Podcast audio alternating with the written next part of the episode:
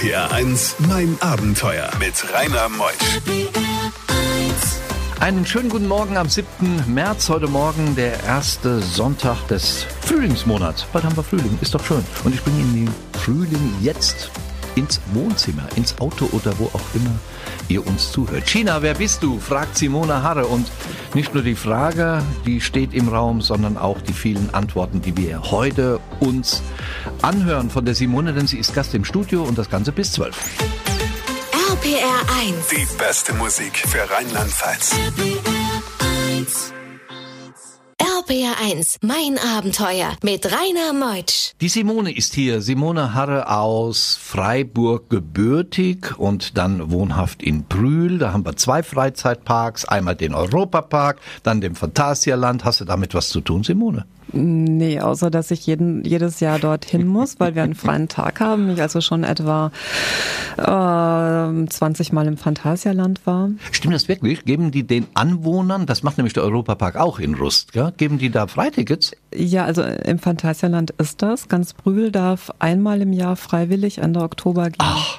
Aber auch der Europapark hat mein Leben geprägt, weil, weil ähm, ich habe jedes Jahr jedes Jahr war ich mit meinem Vater dort und jedes Jahr kam ein Ding dazu und da stand man noch zwei Stunden an der Wildwasser an damals und so, da war das ganz toll. Ja, und die Familie Mack, Roland Mack mit seinen Söhnen, ob Michael, ob das der, der Thomas ist, die haben die 500. Flying Help Schule bezahlt. Muss ja auch mal gesagt werden. Sie werden jetzt Hunderten von Kindern in Tokio eine Zukunft geben. Also wunderbar, dass diese Freizeitparks sich auch um das Allgemeinwohl kümmern. Simone, aber das ist ja heute nicht unser Thema, denn unser Thema ist ja China. Wie ist denn deine Liebe zu China entstanden und zu den Chinesen schlechthin? Ähm, das ist eigentlich in, in ein paar verschiedenen Wellen entstanden. Also vor etwa, mh, soll ich sagen, vor 22 Jahren war es vielleicht einfach noch so dieses Kung Fu und die chinesischen Filme, Tai Chi, so ein bisschen dieses, dieses blumige China, das äh, ja wenig mit Wirtschaft und Business und so zu tun hat. Da warst du knapp über 20, das darf man doch sagen, Das gell? darf man sagen. und dann habe ich äh, ja Geisteswissenschaften studiert und eins meiner Stiefkinder war Kunstgeschichte und in Kunstgeschichte habe ich nie was getan, musste in Architektur geprüft werden und war etwas ähm, hilflos und habe dann aber im Kopf gehabt chinesische Landschaftsarchitektur dachte, klingt super, das, der, Name ist drin. Äh, sind, die, sind halt die Landschaftsgärten, hat mein Professor gefragt, der hat gesagt, darf ich nehmen. Und wenn man chinesische Landschaftsarchitektur, also die Gärten studiert, dann hat man im Grunde ganz China drin. Mhm, Und das hat sie so fasziniert, dass sie seit Jahren dorthin reist, aber nicht nur um die Landschaft, die Architektur und die Natur zu sehen, sondern sie macht Interviews. Sie fragt nach dem Glück und was da für Antworten kam, das erfahren wir gleich.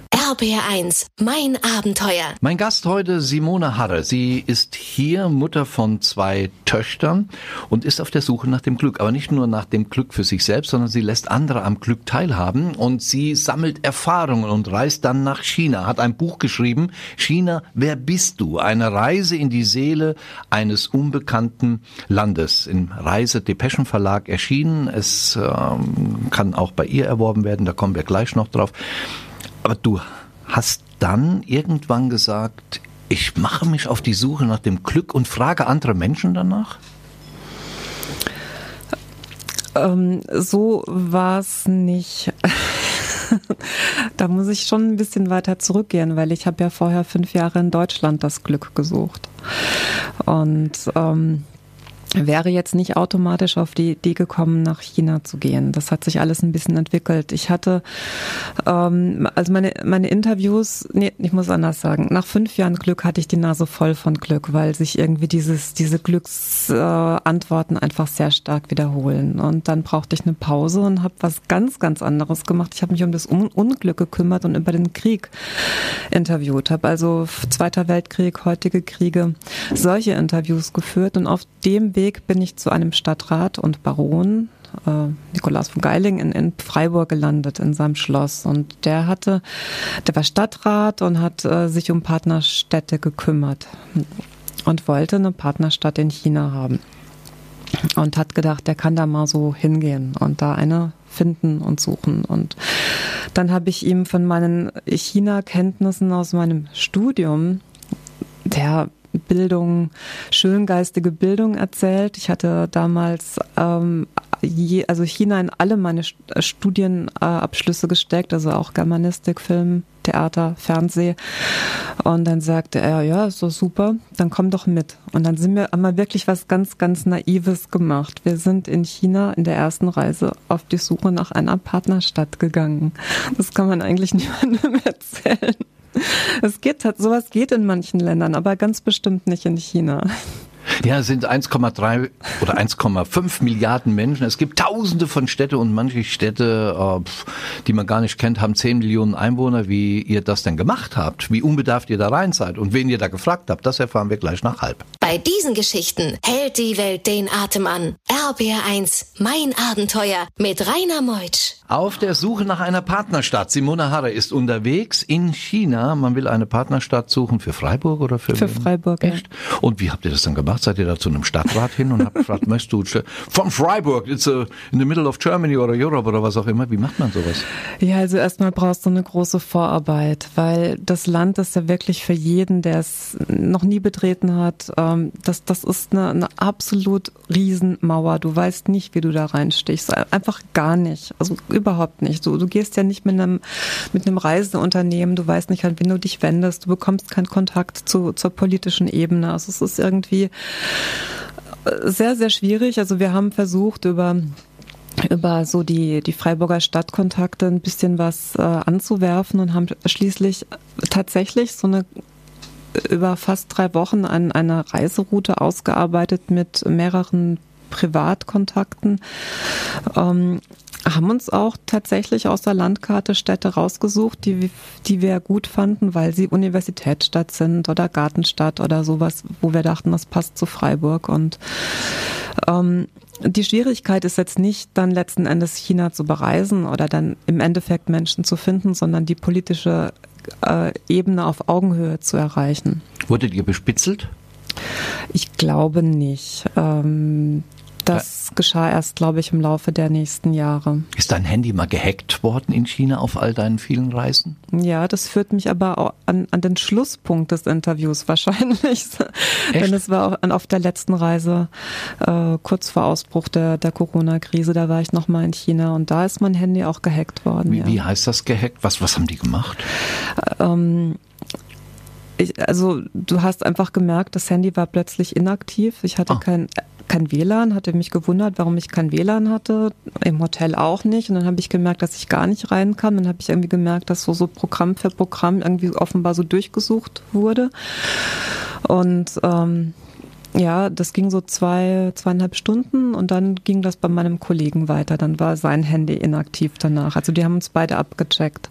Sag ja, also technologisch sind sie wirklich immer auf dem Vordermann, die Chinesen. Ja. Kann, man, kann man wirklich nicht sagen.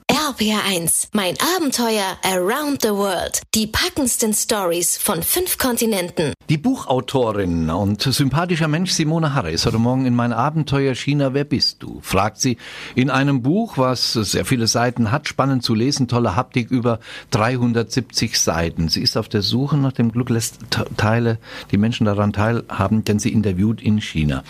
Nachdem man dann hoffentlich eine Partnerstadt gefunden hat für Freiburg, ich hoffe, wie heißt sie?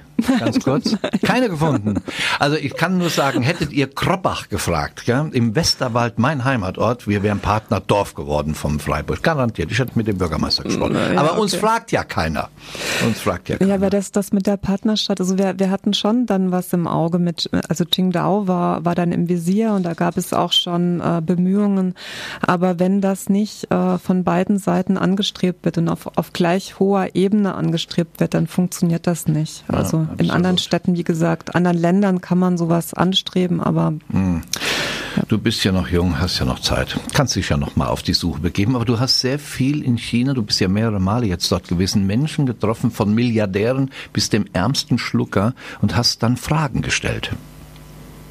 Ja, ich habe äh, Fragen gestellt, aber zunächst einmal habe ich die Leute ja einfach reden lassen. Also das kommt ja drauf an, ähm, wen ich treffe. Also ob ich einen Bauern treffe oder einen Millionär. Da geht der Ablauf des Gesprächs ein bisschen anders. Wenn ich aber Zeit hatte und meistens hatte ich einen Termin, also ich hatte immer einen vollen Terminkalender, dann musste ich mich etwas mühevoll in der Regel durch die Biografie arbeiten. Also in, in deutschen Interviews bin ich etwas freier, da fange ich mal so, mal so an. Aber in China äh, habe ich immer angefangen, wo aufgewachsen, welche Eltern, welche, welche Stadt, welche Beruf die Eltern. Also so das, das Formelle habe ich mich rangearbeitet, um ein Bild zu kriegen. Und ähm, da ich ja auch immer mit einem Dolmetscher arbeiten musste, dauert das alles sehr lange. Und ist sehr anstrengend für den Dolmetscher und die Zeit vergeht und dann äh, wird es erst eigentlich interessant, wenn ich auf die private Ebene komme. Das ist dann, dauert dann so eine Stunde etwa, bis man das geschafft hat. Und dann denken die Chinesen jedes Mal, okay, das war's jetzt. Und dann ah. geht's aber eigentlich erst richtig los. Siehst du, genauso wie bei uns. Jetzt haben wir kurz vor elf, jetzt spielen wir die Nachrichten und dann gleich kommen wir wieder und dann geht's erst richtig los, Simone. es war schon eine tolle Stunde. Du hast uns einen tollen Einblick in das Chinesische schon gegeben. RPR 1, mein Abenteuer mit Rainer Meusch. Simone Harder ist heute Morgen bei mir in mein Abenteuer. Wir gehen in die zweite Stunde. Fünf Jahre lang reiste schon Simone, ist bestimmt schon jetzt sechs Jahre, weil das Buch ist schon herausgekommen. Vor einem Jahr. Sie kennt China. Aber sie interessiert sich nicht nur für Land, sondern mehr für die Leute. Und was sie da alles gesammelt hat bei einer Reise in die Seele eines unbekannten Landes, davon berichtet sie in mein Abenteuer noch bis zwölf. RPR 1. Die beste Musik für Rheinland-Pfalz. RPR 1, mein Abenteuer mit Rainer Meutsch. Simone Harre ist bei mir heute Morgen. Die Nachrichten haben wir gehört, Musik haben wir gehört und jetzt hören wir Simone mit Antworten, die die Chinesen geben. Was mich mal interessiert, hm, so Milliardäre gibt's ja in China äh, manchmal verschwinden die und man hört nie mehr was von denen. Wie kommt das eigentlich? Hast du da mal tief reinblicken können, Simone?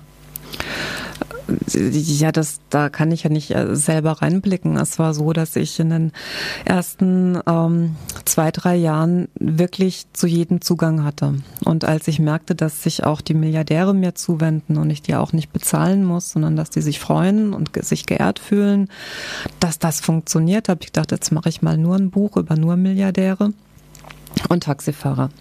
Ich dachte so, äh, in dieser Divergenz beides. Und ähm, und es hat aber nur eine Reise lang geklappt. Und als ich dann den zweiten Anlauf nehmen wollte, bin ich äh, vor die Wand gelaufen, weil plötzlich bekamen sie alle Angst. Da hat sich vor, ich würde mal sagen, drei Jahren etwa was geändert in China, ziemlich auf einen Schlag. Das war so eine Welle, wo man auch gehört hat, dass Milliardäre verschwinden, dass die Reichen allmählich verschwinden oder sich stumm machen. Ähm, viele waren plötzlich tot, verschwunden, Selbstmord, was auch immer dahinter steckt. Also die hatte ich dann nicht mehr wirklich, aber bis zu dem Zeitpunkt hatte ich sie. Ja, du kannst natürlich kein Buch machen.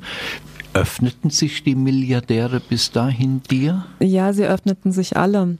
Ähm, wie gesagt, also erstmal, wenn man das Biografische abgefragt hat, dann hat man das getan, was sie erwartet haben. Und dann habe ich getan, was sie nicht erwartet haben, nämlich ich habe sie persönlich angesprochen. Wie geht es dir? Wovon träumst du? Und auch Mensch, das, was du da tust, das ist ja ganz toll. Das ist ja noch toller als das. Also wenn du sie anfängst zu loben, wenn du sie an Ecken lobst, wo, wo sie es auch gar nicht erwartet hätten. Also wenn du sehr privat privat wirst, dann, dann öffnet sich das Herz wie Butter. Das ist, das ist ganz toll. Das sind sie nicht gewohnt. Und ähm, da kommst du schon weit. Du begegnest eher einem ganz anderen Problem. Nicht, nicht dem Problem, dass sie sich nicht öffnen würden oder Angst hätten, sondern dass sie große Probleme haben, von ihren Träumen und Innerem zu erzählen. RBR1, mein Abenteuer. Was haben denn die Chinesen für Träume? Wenn du so oft da gewesen warst und so viele Interviews gemacht hast, Simone, von was träumen die und wie definieren die denn Glück? Naja, sie träumen eben nicht. Sie, ja, also sie reden halt von Geld und Familie und Ehre. Also wenn du sie fragst, was ist Glück, dann sagen sie halt Familie, meine Familie. Dann sage ich zu meinem Dolmetscher immer, ja, ja, das weiß ich schon, frag bitte weiter.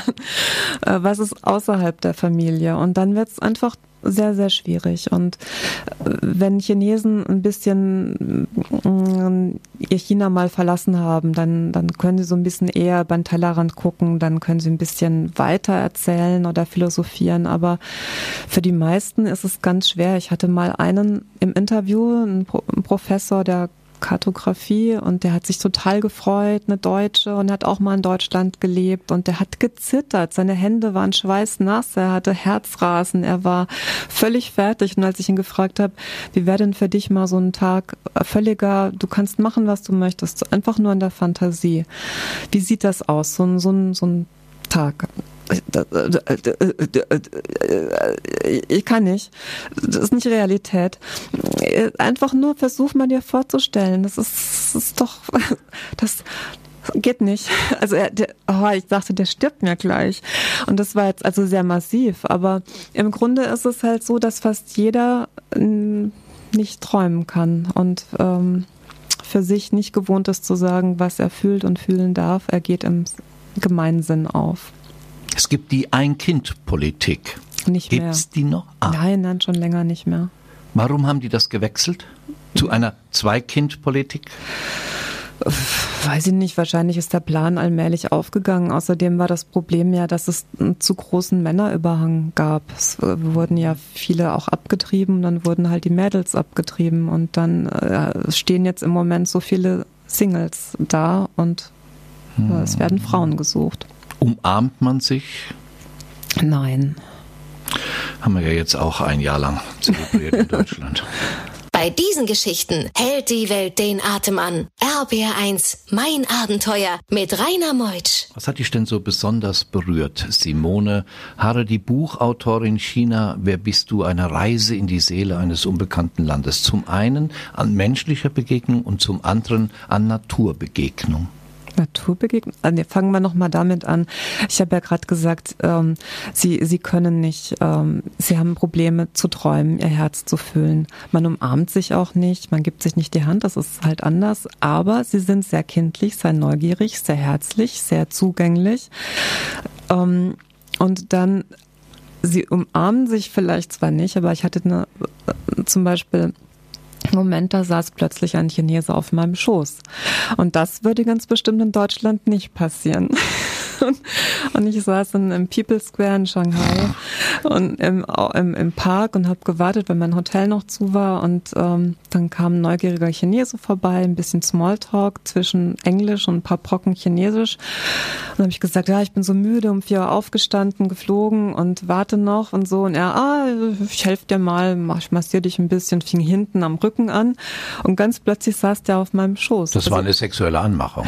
Nein, nicht wirklich. Also es war, es war lustig, weil der war ganz klein und zart und leicht und es war wirklich, als hätte ich ein Kind auf dem Schoß.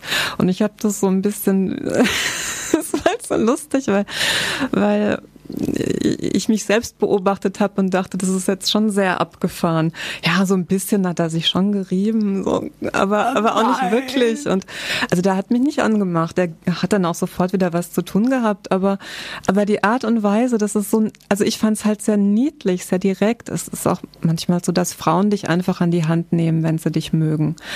Und dann gehen sie mit dir Hand in Hand einfach spazieren. Also es gibt so andere Dinge von, von Nähe, die ich so berührend finde finde, die ich hier nicht erlebe und die mir viel mehr zu Herzen gehen. Oder wenn man auf der Straße steht und in sein Handy guckt und will irgendwas sehen, dann kann es sein, dass ein Chinese sich daneben stellt und auch reinguckt. Oder wenn man eben ein Foto zeigt, dann nimmt er das Handy und, und schaut sich mal schnell die anderen Bilder an. Mich stört das nicht. Ich finde das total lustig. Ich finde das nett. RPR1, mein Abenteuer around the world. Die packendsten Stories von fünf Kontinenten. Im letzten Talk haben wir die Simone Harre hier und wir könnten eigentlich noch den ganzen Nachmittag senden, aber die Kollegen scharren ja schon wieder mit den Hufen, die gleich nach zwölf kommen und auch die Nachrichten. Simone, du hast ein Buch geschrieben, du hast uns ja einen kleinen Einblick reingegeben in diese chinesische Welt und jetzt hast du hier fast 400 Seiten. Was drückt das Buch aus, wenn du jetzt Werbung machen dürftest für das Buch? China, wer bist du? Eine Reise in die Seele eines unbekannten Landes. Simone Harrer, die Buchautorin. Mach mal Werbung für dein Buch. Ja, mein Buch ist eigentlich wie eine Insel auf dem Buchmarkt, weil es gibt ja nur die, die bösen, negativen Bücher, die vor, die, die vor dem bösen, großen China warnen, das uns auffrisst, äh, Presseunfreiheit, Menschenrechte und so weiter. Also China, über, über China irgendwas Nettes zu sagen, das geht eigentlich gar nicht. Aber das ist natürlich immer nur eine äh, Facette der Wahrheit und schaut nicht über den Tellerrand und differenziert nicht. Und mein Buch ist halt eine kleine liebevolle, aber nicht naive Insel, die versucht, den Menschen aus dieser ähm, ja, Kulisse der, der, dieses Medien-Mainstreams herauszuholen und die, die Menschen von der Regierung auch, von dem, von dem von der Politik zu trennen, sich, sich anzugucken und, und einfach mal auf Augenhöhe zu nehmen. auf Augenhöhe. Einfühlsam skizziert Simone Harrer eine vielfältige Gesellschaft, die zu selten auf Augenhöhe betrachtet wird und lässt uns dieses immer noch erstaunlich unbekannte Land besser verstehen. Hunderte von Interviews und Analysen darin. Sehr zu empfehlen, China, wer bist du? Jetzt haben wir ein bisschen von dir kennengelernt. Jetzt wissen wir schon mal, wer Simone Harre ist. Die schlage ich noch mal ein. Wirst ja bald wieder nach China reisen können nach der Pandemie, gell? Wisst es? Wirst du? Das soll ich jetzt? Ja, einfach sagen, dass du nach China nochmal reist. Ja, klar, wenn ich, ich, ich scharre ja mit den Hufen, ich will ja so gern, aber es geht ja gerade alles nicht so richtig. Ich würde auch gerne ein bisschen tiefer noch gehen und ähm, bald ja. wieder, Simone. Wir leben ja von der Hoffnung. Danke, dass du da warst. Dass du Vielen uns einen Dank auch. Blick gegeben hast. Dir alles Gute, weiterhin tolle Recherche. Wir hören mehr von der Simone ganz bestimmt in der Zukunft und Extremsportler Jürgen Kuhlmeier kommt nächste Woche. Er ist jetzt als 77-Jähriger, muss man sich vorstellen, sieben Marathons auf sieben Kontinenten. Er wollte es in sieben Tagen erreichen. Wurde ein paar Tage länger, aber das ist doch außergewöhnlich. Er war in der Antarktis und hat den Marathon gelaufen und in all den Kontinenten, die wir kennen. Er ist nächste Woche zu Gast, berichtet von seinem Abenteuer. Ich bin Rainer Meutsch und wünsche euch einen schönen Sonntag.